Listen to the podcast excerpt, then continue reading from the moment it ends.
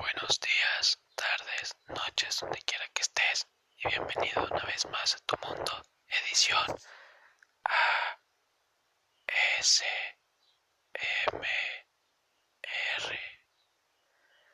En este episodio hablaremos de una pequeña nación africana llena de historia, cosas interesantes y mucho dolor. Comenzaremos por hacer sonidos de la sabana para ambientar. Ya, en serio. Eh, gracias por estar aquí una vez más. Y este capítulo fue una petición especial que más me, me, hicieron de manera sarcástica. Pero la neta, creo que es un país algo invisible y muchas personas ni siquiera saben que existe. Sin más preámbulo, vamos a conocer Burundi. Para quienes ya hayan escuchado el programa antes, ya saben cómo funciona esto. Pero para quienes no, primero que nada, gracias por escucharme. Ojalá que no se aburran. Y segundo, en este podcast hay como dos tipos de programa diferentes. Por ejemplo, en el anterior hablamos de las divisiones administrativas de Australia y nos enfocamos únicamente en sus estados y territorios y hablamos a muy grandes rasgos de ellos. Y también hay episodios como este donde hacemos un overview de todo un país donde cubrimos varios factores para que te des una buena idea de cómo es el lugar que estamos conociendo. Dicho esto, empecemos con la geografía política.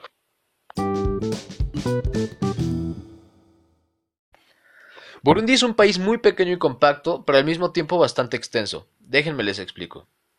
Primero, con una forma como de flecha apuntando hacia abajo, Burundi se encuentra al suroeste del lago Victoria y es una de las naciones más pequeñas de África sin acceso al mar. Localizado en la zona centro-oeste del continente, está rodeado de Tanzania al este y sur, Ruanda al norte y una pequeñísima frontera con la República Democrática del Congo al norte y oeste. El resto de su frontera oeste colinda con el lago Tanganika. Burundi se divide en 18 provincias, cada una con el nombre de su propia capital, a excepción de Bujumbura Rural, que su capital es Isale. Cada provincia está poblada con un número proporcional de residentes, cada una con alrededor de 500.000 habitantes. Esta gente se sabe esparcir bien. La capital es Bujumbura, localizada al noreste del lago Tanganika, a solo unos pasos de su vecino la República Democrática del Congo. De hecho, gran parte de la frontera de Burundi, especialmente con Tanzania, son como fronteras parciales de río en las que por un momento la frontera sigue el río y de repente se sale unos kilómetros y después vuelve a seguir el río y así. De todos modos, las fronteras de Burundi son muy abiertas y casi nunca están marcadas o delimitadas, ya que seguido pasan por encima de granjas, pueblos, comunidades, donde parece que a esta gente no le interesa saber a quién le tienen que pagar impuestos. Ahora, ya que este país es tan pequeño y compacto, cuenta con una gran red de carreteras y autopistas que llegan a cada rincón muchas de las cuales Google Maps es pésimo trazando y documentando, pero fuera de eso es una muy buena cualidad de Burundi porque prácticamente es muy fácil y accesible llegar a todos lados por tierra. Se podría decir que geográficamente hablando este país es muy franco y sencillo. Digo, hay como cinco veces más gente en Burundi que en Botswana y sin embargo Burundi es 23 veces más pequeño en área total que Botswana. Después de Ruanda, Burundi es el segundo país más densamente poblado de África. Esto significa que Burundi tiene muchísimo potencial agrario y hablaremos más de eso en nuestro siguiente segmento, Geografía Física.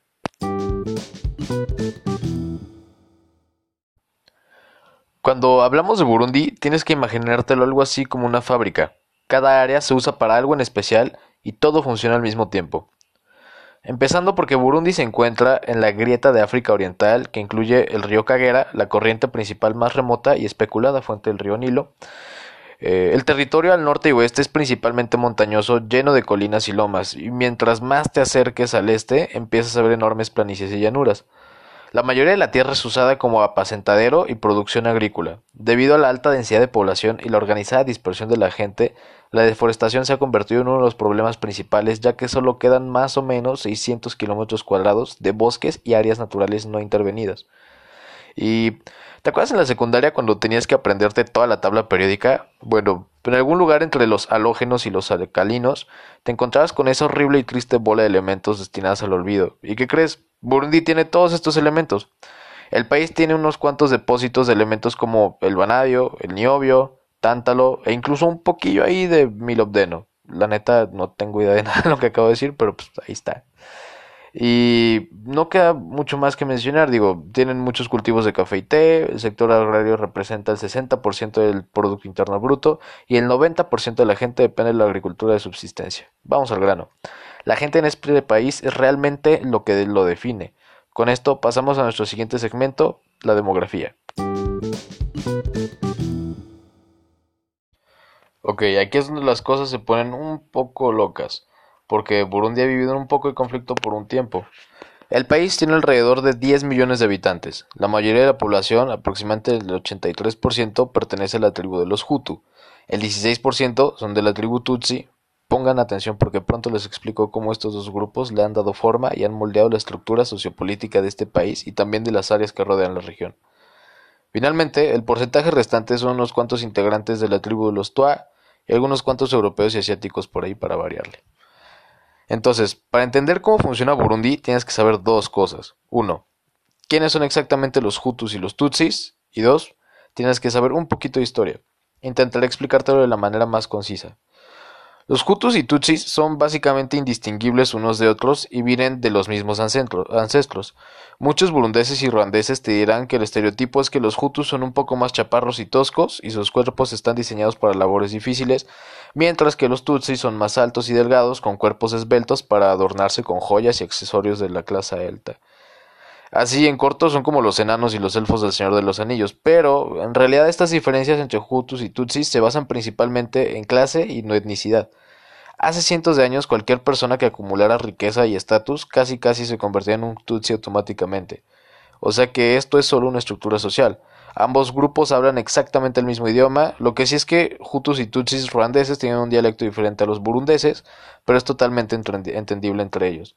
Esencialmente, después de que los alemanes no pudieron colonizar este territorio en el siglo XIX, se lo dejaron a los belgas, quienes fueron sus colonizadores hasta 1962, que Burundi se convirtió en una nación independiente.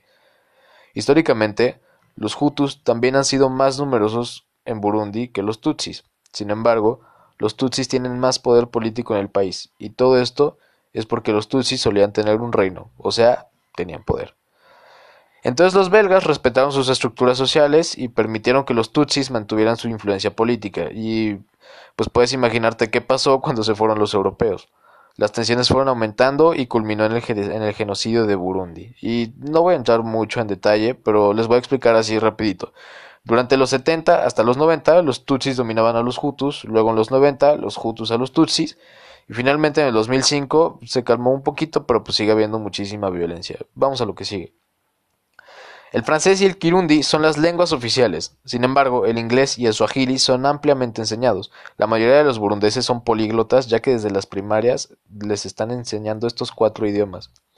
Y bueno, por muchísimo tiempo Burundi tuvo una monarquía y hoy en día es algo parecido, aunque todas las casas reales están exiliadas. De hecho, la princesa Esther Katamari se postuló para la presidencia en el 2015, pero pues al final no cuajó. Y ahora tienen al presidente Hutu, Pierre Nkurunziza, que está en el cargo desde el 2005. Y miren, mientras más hablemos de África, van a ver que hay un patrón muy similar en todos los líderes de los países y más o menos es así. Uno, se divierten. Dos, empiezas a regarla. Tres, te inculpan de un delito mayor. Y cuatro, pues ya te matan. Básicamente, Nkurunziza violó la constitución y se reeligió por tercera vez en el 2015 y pues ni los Hutus ni los Tutsis reaccionaron bien y terminó resultando en el éxodo de más de 100.000 burundeses. Y finalmente, pasemos al último segmento, relaciones internacionales. ¿Alguna vez has tenido a ese amigo súper dramático que cortó con su jaina y todo el tiempo te busca a ti y no habla de nada más? Y sí, por un tiempo intentas consolarlo, pero un día se pone muy mala copa y te guacarea la cocina. Bueno, ese es Burundi. Desde que se independizó de Bélgica, el país ha estado en perpetuo conflicto interno y ya de plano guerra civil. Aunque algunos años fueron más pacíficos que otros, en general se siente siempre la tensión. Esta es parcialmente la razón por la que Burundi no tiene un sector turístico muy desarrollado que digamos. Es como cuando te invitan a comer a una casa donde la familia está destrozada y todos se odian. Sí, es súper incómodo. Eh, Burundi solía tener muy buenas relaciones con sus vecinos, pero después de la guerra civil, cientos de miles de burundeses han huido del país y se fueron a donde podían. Y pues casi todos están donde sus vecinos inmediatos. La mayor cantidad de burundeses fuera de su país es de 300.000 y se encuentran todos estos en Tanzania. Y si no sabes nada de Tanzania, pues ellos son como el tío relax, buen pedo, que todos quieren. Y eh, en Tanzania se albergan más de 120 tribus que más o menos se pusieron de acuerdo y funcionan bien juntas y crearon un país. Entonces, cuando los burundeses huyeron en un principio, Tanzania los aceptó muy contento. Le dijo Burundi, ¿sabes qué? No te apures, yo les doy de cenar, aquí se quedan a dormir, no hay pedo. Pero después las cosas se complicaron cuando rebeldes burundeses empezaron a establecer bases insurgentes en los países a los que huían. Ya saben cómo dice el dicho, el muerto y el burundés a los tres días te hacen un desmadre en tu casa y empiezan a operar guerrillas. Obviamente, la comunidad internacional acusó a estos países de apoyar grupos insurgentes y finalmente se le acabó la paciencia a Tanzania y junto con los otros países eh, le impusieron un embargo a Burundi, a lo que Burundi se puso las pilas y se mejoraron las situaciones y en 1999 se levantó el embargo.